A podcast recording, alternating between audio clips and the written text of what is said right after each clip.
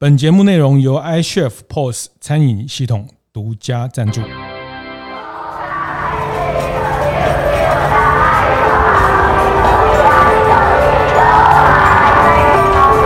的创业从乡镇开始，欢迎收听大店长乡公所，我是乡长游子燕。成就了一个生产生态跟生活兼顾、自给自足的永续小宇宙。我希望突然间为教授的爸爸 变做做产人的爸爸，伊无法度接受啊！是，还是我我嘛无法度接受。欢迎收听大店长乡公所。大店长乡公所是在大店长晨会每周五的出外景。这一季我们在头城哈那。呃，沿着头城职人的这个策展的活动，那我们来谈到职人的背影，头城的缩影。今天我们来到了一个非常特别的地方哈，来到这边，我的下巴就差点快要掉下来了。这边可以看到太平洋，这边有一个无边际的这个游泳池哈，这个真的很厉害的一个生态农场，一个民宿，就是在头城。其实真的呃，从到下来大概半个多小时就可以到，真的。也不算太远，但是九公里，九公里哦，真的是秘境，真的是一个秘境哈。我刚在路上就说，这个很像我们去看那日本的这个呃节目，叫《来去乡下住一晚》哈。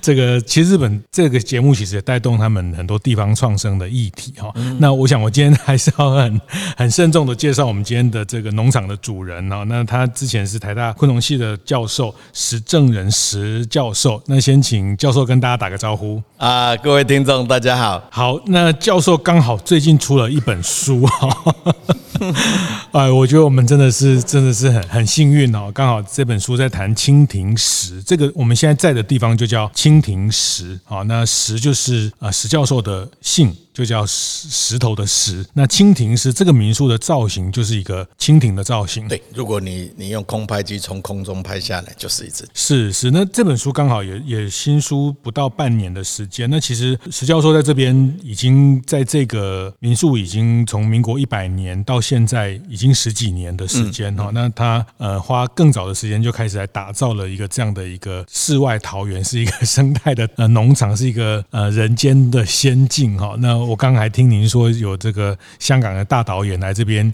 一住就住了一个月啊，就是来这边找灵感呢，每天看的这个呃一望无际的一个太平洋。那呃这半年刚好出了一本您的新书，就是它的副标叫《拥抱生态农场的幸福民宿》。那其实推荐的很多呃名人，包括我们的宏基集团创办人石正荣石先生等等，还有啊台大的老师、台大生物系农学院的这些呃学者哈。那我可。可以理解那个石教授的辈分啊，在在这个生态圈，在昆虫界，所以当年那个五十五岁，您五十五岁的时候，真的就是从台大退休，是这边做你的第二人生的一个。开始。对，这就是那个时候政府有一个叫五五专案嘛，就是说你年满五十五岁，然后服务满二十五年，你退休呢，政府给你另外一笔钱哦，大概五五六十万，是，然后就是叫叫你说你赶快走，把位置让出来给年轻人了。以前是这种观念啦，是，所以我刚好搭上那一班车，就就提早下车，然后就 就来山上这样。是，所以您您不是头城这边的，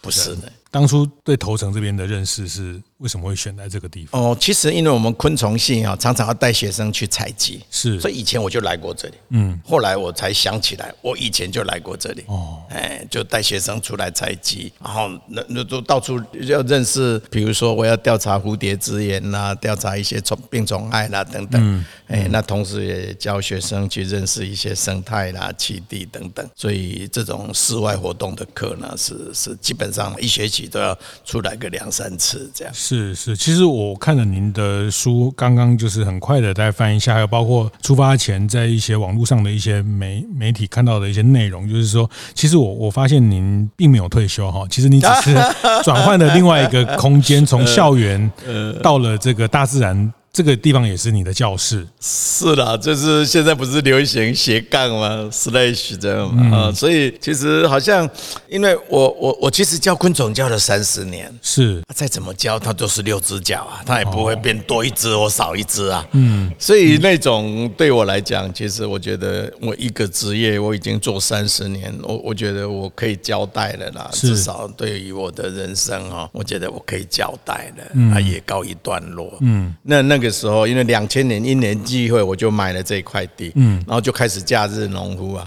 哇，越做越有兴趣啊，是，让那公鸡蛋头也黏嘛，啊，真的被它黏住了，嗯，哎，然后就会觉得哇，每一次我来这里，就比我在学校快乐很多，哎，那我已经越来越老了，那那我还要继续在台北做那些啊很 routine 或者是很自己其实并没有很高兴啊，一天到晚我曾经一天开七次会，哦，哎，就就就是去去吃个便当啊，反正去了他就发给你一个便当啊，啊，你不知道说说什么，然后就这么吃便当，一天七吃吃七个便当，开了七个会，那那这个就其实变得很生活变得很很怎么讲？机械化，哎，很很无无趣了，哎，他们其实开进去也不是真的要听你的，听你听你的意见了，他只是想说啊，有事情发生了啊，找一些专家学者来啊，开个会，然后呢，你就签个名哦，说啊，你有来啊，你赞同他们的结论，其实他也不在意你你你你在想什么，或是。你你的意见了，是是是，但这个是这是一个推力啦，但是我觉得应该是这个地方您讲的这个地方的土很很黏哦，然后黏土也凉了，也凉哦，然后你你一定看到了更更有可能的一种生活形态，因为在你书里面谈到呃去澳洲啦，在国外其实嗯、呃，现在回头看二十几年前，你就开始去思考这种呃这个叫半农半半这个半 X 半 X 的这种生活哈，其实现在回头看是一个当年应该是很进步，就是当很多人会觉得什么你台大教授不当哦，这个哎多少人要挤到这个学校里面，然后台湾最高学府的这个昆虫系的大佬、昆虫系的老师郑教授干，然后跑去乡下盖民宿，盖民宿呃盖完还要想办法，还要找生意，还要 服务这些都市来的客人。就那时候你你你你有在澳洲或是在其他的地方看到了一种这样的一种生活的想象？是，其实因为我在澳洲住半年，那个时候国科会派我去看他们的红火蚁的房子，然后我就住在一个民宿家里。那个民宿的老板呢，每一次我下班回来，哦！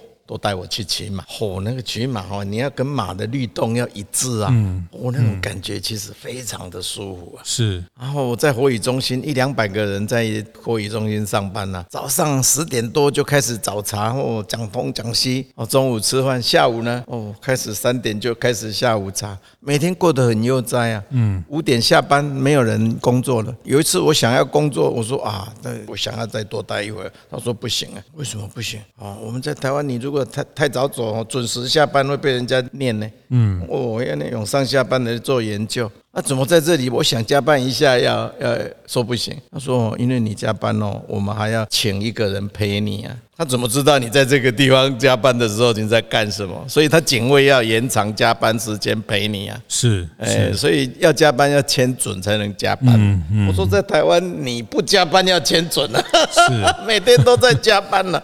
哦，晚上都要到十点才能够跟研究生这样很不好意思的说，不好意思哦，老师要先走，家里也有太太 啊，哦，有小孩啊，哦，你们继续干吧。哦，哎，那那种完全不一样的生活，那其实给我很大的那。那种震撼就是说，你看人家过得这么悠哉，嗯，礼拜五下午就没有人在讨论公司了，是都在讲这个礼拜末周末要去哪里划船，哪里露营，哪里打猎，哦，什么时候是有演唱会什么？我说这个国家生活过得那么悠闲，他国力并没有比我们弱，是。是是、哦，你看澳洲那个那个足球十六强，人家也踢进十六强啊，嗯，嗯。对不对？嗯，哦，奥运金牌也没有比我们少啊，是，诺贝尔奖得主当然更比我们更多啊，哦、所以像台湾这样子的工作啦，我其实以前哦七点半就要到学校，嗯，我闹钟都要设七点，是。因为接下来就是开会、上课、研究一大堆交报告，一大堆事情啊，嗯、要忙到晚上十点才能回家，嗯，我刚才讲啊，就是我要回家还会觉得很愧疚，对。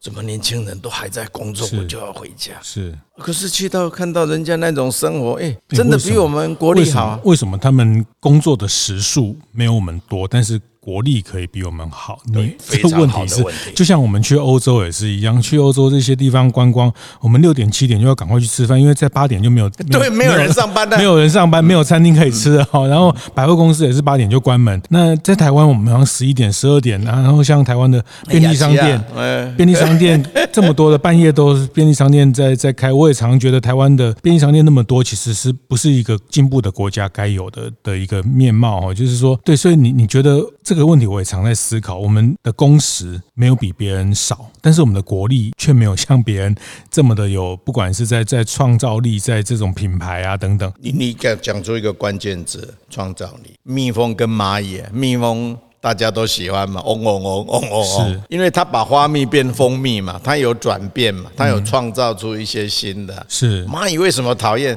你把谷物搬回去还是谷物啊？嗯，它只是累积了一大堆谷物啊，然后发臭啊，不好啦，然后让你很讨厌呢。嗯，蜜蜂人家是把花蜜变成蜂蜜啊，是，所以它有价值啊，它创造了一个新的东西嘛。嗯，所以所以你你讲出一个很重要的关键字就是创造。嗯，我们很辛勤的工作就是蚂蚁，嗯，到处让人家讨厌了，是自己也很讨厌，自己也很讨厌自己。对，我为什么要这样？嗯。哎，所以我后来就说啊，那我不干可以吧？嗯，哦，所以那是一个很大的觉醒了，就是说我其实不应该再继续当蚂蚁了。嗯，我有没有可能转身变成蜜蜂？是，所以那是一一个启启发了。嗯嗯嗯嗯，那所以从教授变农夫，哎，对对对，是。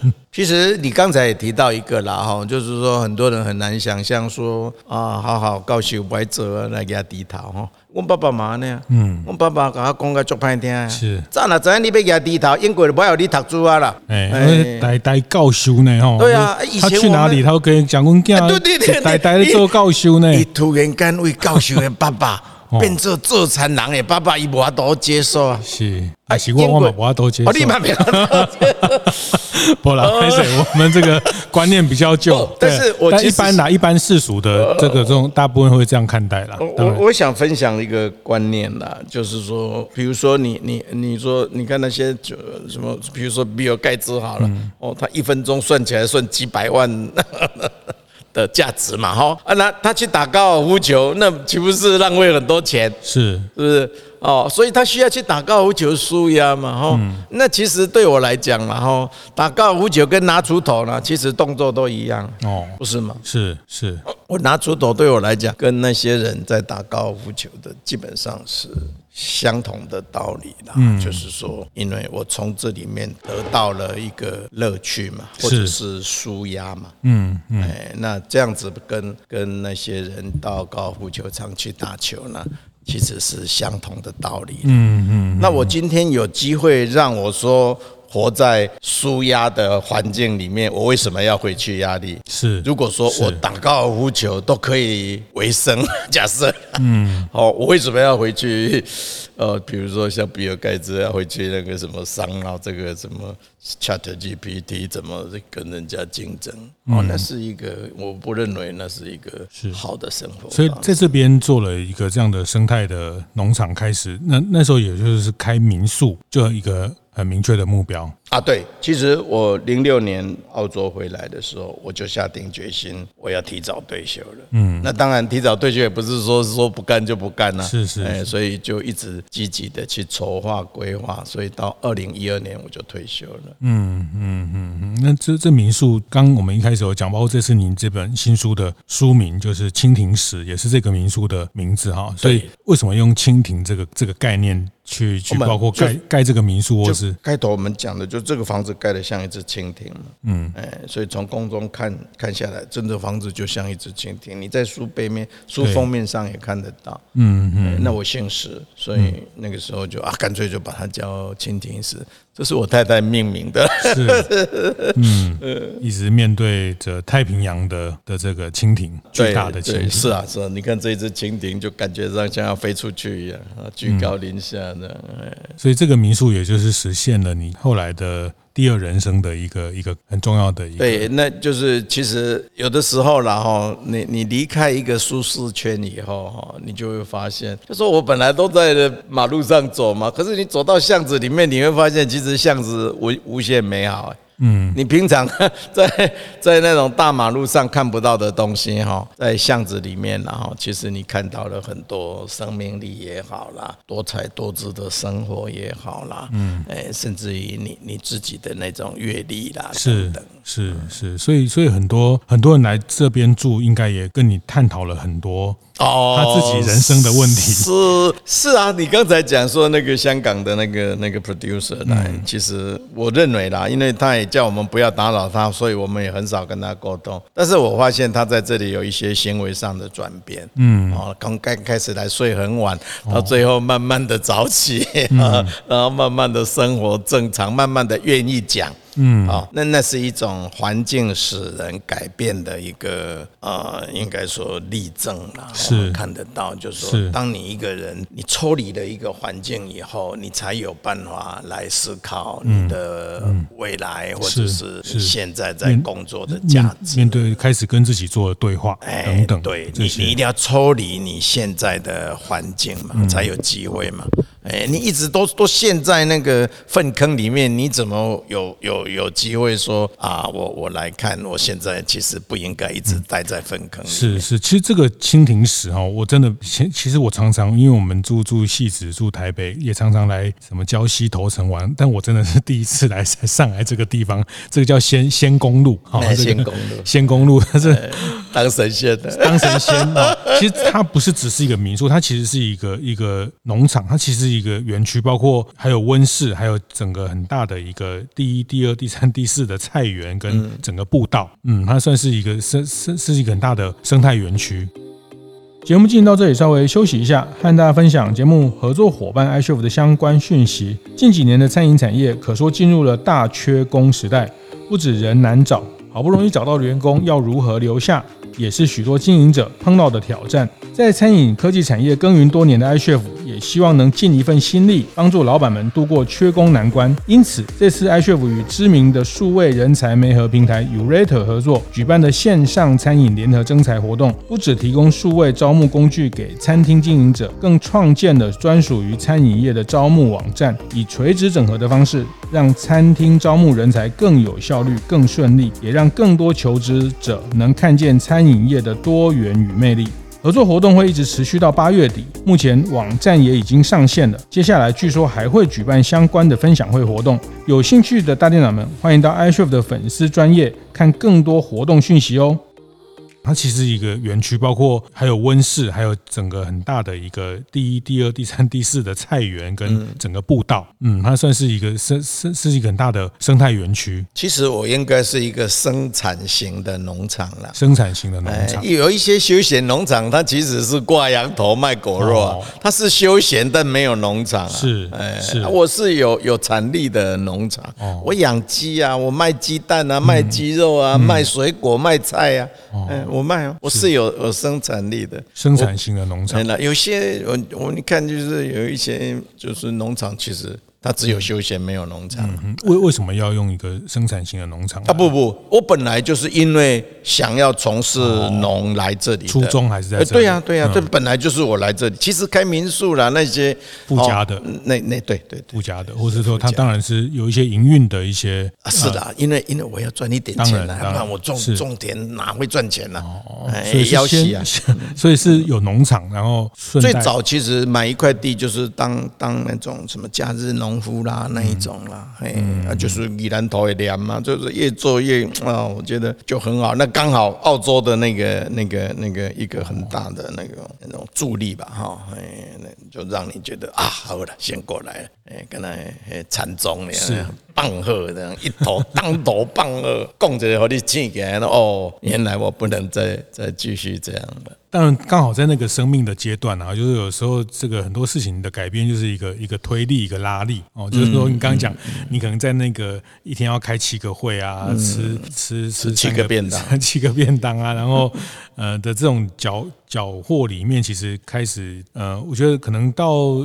嗯，像我自己大学念念心理系啊，就是说，呃，可能心理学也讲人到了这个中年危机啊，或者到到了一个中年或是到了四五十岁，可能某一些意义的追寻这件事情会会越来越强烈等等哦，可能在那个那个 moment 你就会有一个转变的一个很大的的动力。也也也是的，你说四五十岁好像是，因为你你在年轻的时候其实没有时间让你停下来休息的，是是，就是每天就是努力的工作啊，嗯、然后哎、嗯，可是四十岁对，是我我是四十五岁买这一块地的。哦哎，是是是，所以你说那个四十几岁是就是。迪卡尔说：“我思故我在啊，嗯嗯，哎，所以你你以前没有思，你当然无所谓在不在啊。是是，当你开始思的时候，开始想的时候，嗯，你你你就开始说哦。”我们说，我存在的价值是什么？哈，或者说我存在的意义是什么？嗯，哎，就就就会有这些 所谓存在主义想到的一些问题。其实我我自己在包括像在我们这个 Podcast 在所谓大店长乡公所里面，我们在跟很多地方的创生的年轻人哦。那我一直觉得台湾呃，当我们社会越来越越发展越越成熟，就是过去呃解决生生存的问题嘛。哈，那我觉得接下来像我看到很多年轻人他们的。回到家乡，其实他追求的是呃生活的这件生活的内容可以更更丰富，或者是说生活感这件事情，可能他在家乡可以去去经营。那接下来再往前，就是到生命的意义的探讨，然后就是说不外乎就是从生存到生活到到到生生命意义的一些一些过程哈。那呃，我真的很推荐大家在有机会可以来蜻蜓石民宿来这个农场来看看来。走走，我觉得 呃，可能就像石教授讲的，你真的是抽离哈，因为这边真的呃有一点点高度，然后可以看到一望无际的海。那抽离的一个，那也没有什么太多的玩乐的设施哈，因为我 我刚才跟朋友聊，就是说我们现在去很多饭店，它有很多设施，然后我们就啊忙着去玩很多设施，其实玩到来好像也没有让自己的心安静下来哈，就是也是在那个里面，还是在在在。很多的感官去去追求，但是呃，来到这个蜻蜓石真的是你，你真的可以放下很多呃，抽离的原来的那个地方。但我我这本新书也想跟史教授再聊一下，您这边这本书其实大半都在谈到你谈到的遇到的叫做黑水虻的一个这样的是。的昆虫的，这算发现吗？是是，就是讲起来就是十已经十十几年了。嗯，就是我开民宿嘛。对，那民宿我就客人来，我要煮餐给客人用餐呐、啊，用完餐都会有剩下厨余嘛。哎，那厨余呢？我山上没有清洁队，早期的时候清洁队不来，从下面上来要好几公里啊，他不来啊，所以不来我厨余怎么处理？我都要去挖洞去把厨余埋掉。嗯。嗯，哎，但这是我例行每天最重要的一个工作了。有一次客人很多啊，我没有时间去挖洞啊，哦，我就想说，我把厨余哦，鬼蛋给看模糊，嗯，就把它推到那个边边角角的那个地方去，是，然后就赶快去忙客人的事情啊，忙忙忙就忘记了，忘记了以后了，好，差不多一个礼拜以后了，哇，开始臭味飘过来了，嗯，哦，臭味飘过来以后，我就想啊，糟糕了，我忘记了那一桶厨余了，然后我跑过去，跑过去以后把那个桶子一翻开。哦，里面都是蛆，可以一两个礼拜，一个礼拜多了，大概十天左右，那整个厨余桶都变成蛆了。嗯，哦，看到了以后，这个蛆，然后就把我所有的厨余都吃掉了。我就把当天的那个厨余桶，我就把它拿过来。然后这这这个经过十天以后的这个厨余桶呢，我鬼碰龙个碰鬼，我想说好，那再给你吃吃看。结果第一一天他就把所有的我当天的整桶的厨余吃光，那给我也是一个很大的震撼。嗯，我就说哇，如果虫那么喜欢吃厨余，那我就用虫虫来解决我厨余问题了。嗯，所以开始呢，我就一直用用这个虫一直来吃我的厨余。哦，那虫养越养越多啊，怎么办？嗯，我就去买鸡啊。就开始养鸡啊，是棒打老虎，鸡吃虫嘛。哦，哎，我们以前不是在玩游戏的 这样，所以鸡就应该给它吃虫啊。所以我虫越养越多以后，我就开始去养鸡啊。嗯，那养鸡以后就哇，鸡，那你如果去喂鸡吃虫，那个很疗愈。鸡在吃虫，比你去什么喂喂喂喂喂多喂那个什么什么海豚呐或鲸鱼还要。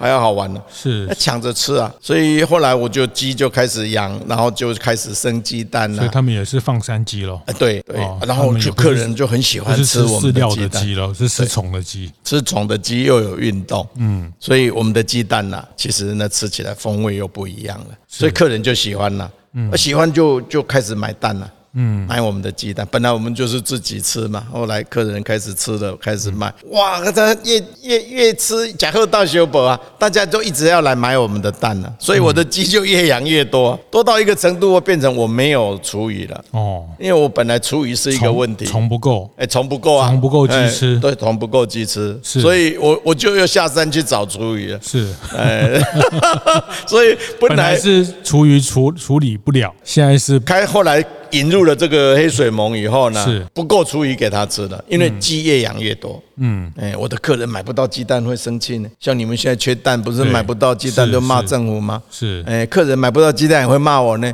你开什么农场？嗯啊，大概动物园我哪买不？哦，我不，我就只有养这几只鸡啊，它每天可以生多少蛋都固定的，你不要给气挂。哦，好，好吧，那就多养一些吧，就是这样子，就就就循循环环的，就就就越鸡就越养越多，虫就越养越多，然后没有那么多厨余，就下山去找厨余。嗯，所以我基本上不是给他低头呢，我基本上在修喷呢。哦，其实事业越做越大 啊，就是越越怎么讲，越越搞越烂。我给他低头，我爸爸都已经就没送了，基本上过去修喷咯，也也应该。他还好，他已经去天国了了。如果他现在还在还在人间呢，大概不会允许我去做这件事。哦、这是您是这个先见之明，这个我们现在讲叫循环经济。啊，对，是这个是叫低碳的的一个一个生态链。是的，就是后来就是慢慢的找到一个呃方向了。我后来就发现说，哇，这个黑水虻它不是只有解决我厨余的问题。嗯，哦，它它还可以当饲料。但我们上网去查了以后啦，才知道说，哇，这后面这一扇窗打开了以后，这个世界无限宽广，全世界大家都在做这个黑水虻的事。怎么说？因为呢，那个黑水虻啊，它可以吃掉很多有机废弃物嘛。对，包括什么鸡粪呐、猪粪呐、厨余啦，哦，还有一大堆的这些哦，像屠宰场里面的血液啦、内脏啦，嗯，还有酿酒以后的酒糟啦，哦。这些本来呢都是我们不要的东西嘛，可是却是最适合来养黑水虻，所以黑水虻它等于帮我们处理掉很多的有机废弃物，吃掉了。是长大的黑水虻，因为很多油嘛，所以它可以去榨油啊，可以榨油，哎，可以去榨油。那油里面含有很多月桂酸呢，它又是一个很好的油啊。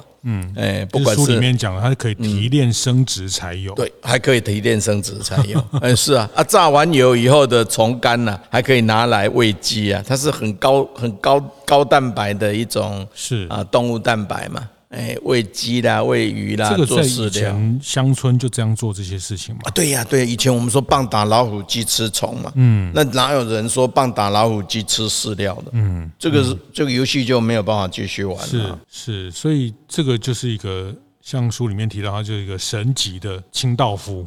对，其实大自然设计里面哈，就是本来就帮我们设计好清道夫了。嗯，哎，因为有有人就会有粪便，就会有这些废弃物嘛，所以就会有一些腐蚀性的人的生物呢，来把这些废弃物把它转掉嘛。嗯，哎，那那这些这些生物啦，我们简单讲好了，比如说森林里面的一棵神木枯死了。它倒下来了。如果要靠细菌慢慢分解的话，要很久啊。是。可是呢，白蚁就过来了，对不对？枯死的木头，白蚁就过来，就把这个木头很快的，然后在一年内，它就把它吃光了。嗯。然后大地就还还给新的树苗，就长出来。嗯嗯嗯。或者说腐肉生蛆，像这种黑水虻就是这样。哦，肉腐烂了，比如说一只熊死掉了，或者一只大象死掉了。嗯。哦，苍蝇就过来产卵，产卵完了以后呢？它就就那些蛆啦，哦，就很快的长大，同时把这个大象的尸体吃掉。嗯，那假设这一只大象是因为某一种疾病死掉的，假设，对，啊，不是老死，是因为生病死掉。嗯，如果让其他的大象去接触它的话，其他的大象是不是也会？传染到这个疾病，所以大自然的设计其实很好，就是赶快把这一些死亡的这种尸体呢，赶快利用这些腐蚀者呢，把它消灭掉，这样子呢，这个传染病呢就不可能一直扩散出去。那这是一个很好的那种物种生物隔离或保护的机制。是是，所以这个黑水虻就是我们在看到的这个。所谓的这些区还是什么？这是区啊，其实以前都有叫做塞海阿塘啊。哦，以前没有马桶嘛。对，在我小的时候，对对对，这些就是你那个大便啦、尿啦等等啦，其实就放在一个粪坑嘛，一个茅坑里面。那大概里面大概会有这十种不同的昆虫会来了。哦，那其中黑水虻是最大的这一种。哦，这一只的这一只黑水虻是，所所以因为这样，你又特别的，因为你的呃也是一个昆虫的专家，所以你就特别在。再再去研究整个黑水虻在生态里面的角色是，所以那个就是我觉得它就是很迷人呐、啊，就是当你接触到以后哦，知道它的价值以后，哇，你就会怎么讲？好像一个女孩子看到它，哇，不只是美呀，身材窈窕，哇，居然那么温柔，哇，居然那么有想法，哇，这么十十项全能啊！哦，你不着迷才怪。嗯，所以就是黑水虻，我就越越跟他相处，越接近，越越越了解，那就会越喜欢他，那就就开始就我就投入了这个黑水虻的研究，到现在也十几年了。哦，还去养养它，还去养养，其实养虫哈很辛苦，为什么？你看一盒里面几万只虫啊，嗯，你要常常去翻它，嗯，那不然呢，它就会发高温嘛，嗯嗯，你要让它降温。同时，那么多只虫，几万只虫在一起，你要让它通气啊，要有新鲜的空气啊，你要常常去翻动它。嗯，哎，那你养到上千盒的时候，你已经无没有能力去每天去翻它了。你还设计了一个像金字塔这样的，哎，对对对，是啊是啊是啊，还得到了国家专利的。哎，是是，不止 国家专利，我还得我我现在目前申请了五个国家的专利。哦，是这个这个黑水虻在过去都没有人去。我说其实这个物种没有。我我我上，因为开始接触到黑水虻，以前我根本不了解这只虫。哎，我退休之前呢，是什么叫黑水虻，根本不知道。哎，因为我都是在做我的红火蚁啊。嗯嗯，那时候是一个红火蚁防治的对中心的主任。那后来就因为接触到这个黑水虻以后，才开始上网去查。那那我们现在凡事都问谷歌啊，所以谷歌告诉我们很多很多事情啊。嗯嗯，所以才知道说哇，全世界人家对这个黑水虻已经。做得轰轰烈烈了，嗯，然后就开始从网站上得到的知识，让你越陷越深了，嗯。我刚才举那女孩子，就说你越挖她呢，这个女孩子越有料啊。她不只是漂亮，还温柔啊，不止温柔，还有钱啊，不止有钱，还有想法，哦哦啊，不止有想法，还很爱你哦。那最后你就。你就你就你就失控了，你你就越陷越深了。嗯，哎，那黑水蟒给我的感觉就像这样。嗯，你一越挖它，你就越觉得它的重要性。嗯，哎，当你体会到它的重要性的时候，你就一头栽进去啊，研究它的一些啊，像我这个是做大量饲养的研究嘛。嗯，因为我发现你你。你真的要用黑水虻？那个虫小小的一只啊，可是我今天要处理的废弃物，像这个 厨余，一次是几百吨呢？嗯，养鸡啊，几千吨的那个那个鸡粪的哦，那你一定要是养几千万只啊。是，那你养一只虫很好玩呐，可是你要养一千万只虫，那就不好玩了。是是，所以我们。我我的想法就是说，这个虫那么好，可是你要养到大呢，却又很困难；养到多了，又很困难。嗯，所以我就说，如果说我们用一个比喻好了，如果说这个黑水虻，它就像一只停在玻璃窗前的苍蝇呢，嗯，什么意思？前途光明啊，但是找不到出路。为什么前途光明？你看它会把我们废弃物吃掉。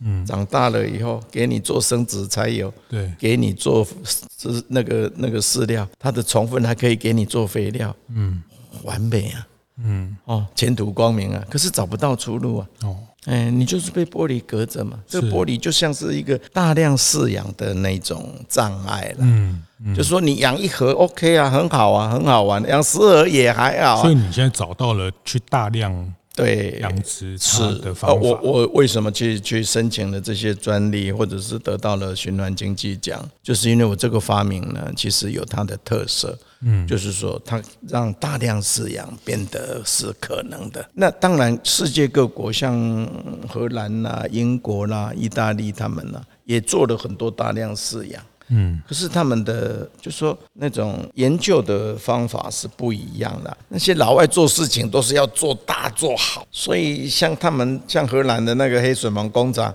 它一盖起来就三亿欧元，是一个工厂的那个建造成本呢。然后里面，然后当然每天都可以处理上千吨的废弃物啊。哦，可是，在台湾不适合。嗯，你一天台北市一天一除以了，台北市一天大概一百八十吨左右了。是哦，就已经是是，垃圾场就大家就很不喜欢设在它旁边了。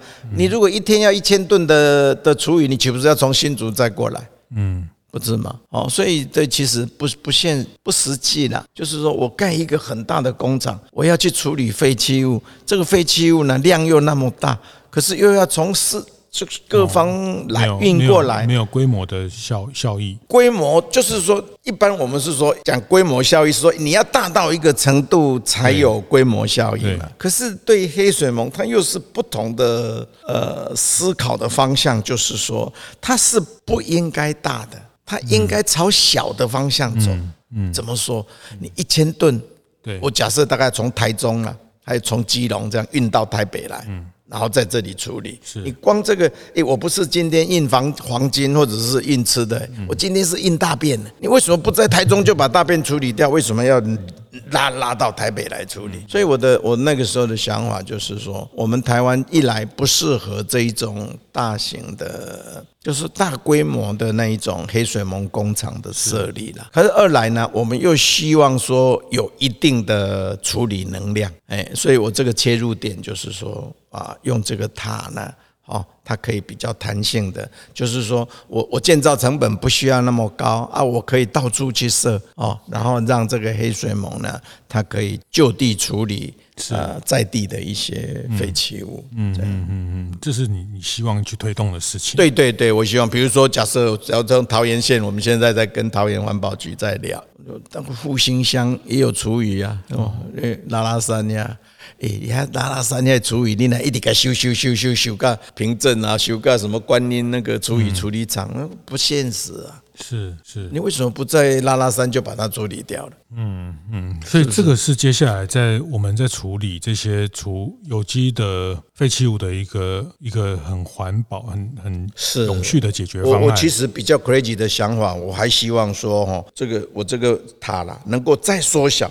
缩小到放在家里的琉璃台下面。对，嗯嗯，就是每家就自己处理了。那虫呢？虫虫我派人去帮你收回来。是你帮我养虫，我帮你处理厨余啊。嗯，大家都高兴了。嗯，我为什么要去收？因为收回来虫我可以养鸡啊，虫问我可以种菜啊。对我来讲，去收有那个工钱了。是是啊，对你来讲，为什么要装一套这个？因为你就不需要每天的等清洁队来才下去倒。所以所以听起来，因为我看在。书里面后面整理这几年，包括呃，你这个已经得到一个专利证书，然后包括这个循环经济奖的等等，其实它已经进入了一个您这几年的黑水虻的研究，它已经进入了一个真的是可以解决到我们生活问题的一个这个应用阶段了，是非常接近，就是慢慢的更实现，就是可以可以实际应用了。从刚开始的喜欢啊到想法，现在已经娶进门了。接下来就要生小孩了。嗯嗯嗯，那这件事情如果真的可以落实，它真的是我们的会大量减低这些有机废弃物对我们环境的的压力。我我我跟你讲一个你可能根本没有想过的事：台湾养多少只鸡，你知道吗？一年养了四亿两千万只鸡啊！是。产生的鸡粪大概两百五十万公吨，嗯，万哦，不是不是两百五十公吨哦，两百五十万公吨，相当于全台湾人类的人口的排泄物的量，嗯，这些鸡粪呢，百分之七十五哈。其实都没有经过妥善的处理。是所谓妥善的处理，就是鸡粪呢，你要经过微生物发酵，在那种高温底下呢，被灭菌了。嗯，被灭菌了以后，剩下的氮磷钾的那些肥料呢，才拿去做有机肥。可是呢，那个那个百分之二十五有这样做，百分之七十五的鸡粪呢，就直接拿到田里面去。嗯，那等于说没有经过发酵，没有经过灭菌，这些鸡粪就直接铺设在田里面嘛，那不是？整个农田都变化粪池，嗯，等于说全台湾都没有马桶，没有没有污水厂啊，是，哎，所以所以那是一个很恐怖的事情啊。嗯，哎，所以我们现在在想，就是说我我我自己的梦想了，以后有鸡鸡舍啊，哦比如说养啊十万只鸡啊，那一十万只鸡一天大概就有十吨的鸡。鸡粪会排出来，嗯，哎，那我们就说用我们这个黑水虻呢，就去把鸡粪吃掉啊。鸡粪吃掉了以后呢，就没有鸡粪的问题了嘛，就不会说我变成猪在化粪池了。还有。接下来就是说，长大的这个虫呢，可以拿来榨油，那可以榨可以榨，那一公吨可以榨三百公斤的油了，做生殖柴油。另外呢，榨完油以后的这个虫干呢，它蛋白质含量很高啊，大概到六十趴，那就是高蛋白啊。因为很多的现在的饲料里面的动物蛋白都要去海里面捞鱼粉上来嘛，那你那个老海洋都被你捞光了，你以后吃什么大鱼？没大鱼了。所以我们让海洋的归海洋，陆地的归陆地。嗯。哦，那这些饲料的动物蛋白从哪里来？就从我们吃鸡粪的黑水虻来。哦，再去做动物蛋白，然后添加到饲料里面去，去养我们的鸡啦，养我们的鱼啦，养我们的其他各式的经济。这就是你书里面讲的成就的一个生产生态跟生活兼顾、自给自足的永续小宇宙。我希望了，我希望，我希望，就是至少了，让台湾的粮食自给率哦提高了。嗯，台湾粮食自给率哇，这里怎么在？嗯。三十趴，是是，我说老公不要封锁，不要不要说什么要攻打台湾海峡了，嗯，他只要哈宣布说好，台湾海峡是战区，那些商船不敢进来的话，现在连鸡蛋都要进口了。对，是啊，你这这个不，你连进口都不可能进口啊，是啊，是，因为那个商船，当你战争地区商船怎么敢来？嗯，它又不是国家安全的问题了。其实这是国安的问题啊，黑水盟也是国安的问题啊，当然是。我我我认为啊，我说你就是说一一步一步往前推，这就是国安问题啊。你你能够让台湾变成是一个不要那么依赖，当然你说百分之百自给自足，现在的社会大概不可能了哦。但是你至少有一定程度的这种吸纳的那种容量的话。你你的韧性呢？啊，我们现在政府讲的韧韧性就会加强嘛。那我们现在就是想办法去把这个韧性加强。好，那谢谢谢谢史教授，今天真的来到了蜻蜓史来上了一课这个生态的课哦。那呃，职人的背影真的这个头层的缩影，这个头层还不是。普通的精彩哦，这边可以听到呃石教授对对这个黑水盟的一些未来的想法。但我觉得你虽然是拿了锄头，你虽然是没有继续当教授，但是我觉得你还是怀着这种知识分子的这种先天下而忧，这种还是觉得说呃这样的事情，透过知识的力量，透过研究，透过这个从生态里面，那其实我我自己看到，比如刚刚我翻书里面看到有有一句话，就是说呃懒惰使人聪明哦，就 我很喜欢这句话。就你你是在讲说，你那时候为了解决怎么去养更多的虫，去做一些设计。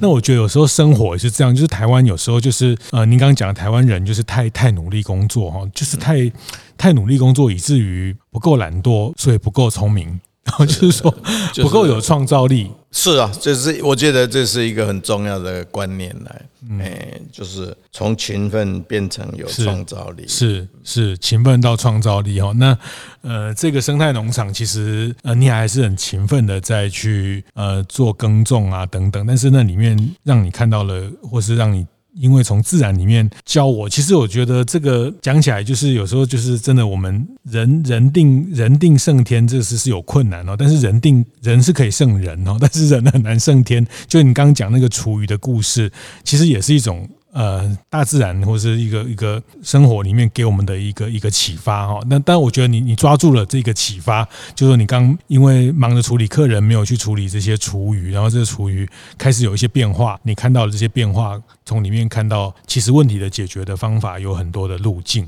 呃，在其实也也很很巧啊，在其实，在五月六号也还有一场新书的分享会在在台中，在呃台中的这个国家图书馆啊，其实这。就台中的呃，大家如果对台中比较熟悉，在五权南路的那个国土啊，国立公共资讯图书馆这边，呃，礼拜六五月六号礼拜六下午还有一场两点到四点，还有一场石教授的这本新书的分享。那听听他来谈生态，来谈永续哈。那呃，也可以来到民宿这边啊，青林石的民宿，跟他来喝个下午茶，来这边请教他这个不管是人生的问题啊，生态的问题啊，这个都是呃大家在一直在在呃生态生活跟这个永续里面在追寻的答案。谢谢谢谢今天石教授的分享，那也也真的是很推荐大家在可以去看一看这本书带给大家的一些智慧。谢谢啊，谢谢谢谢。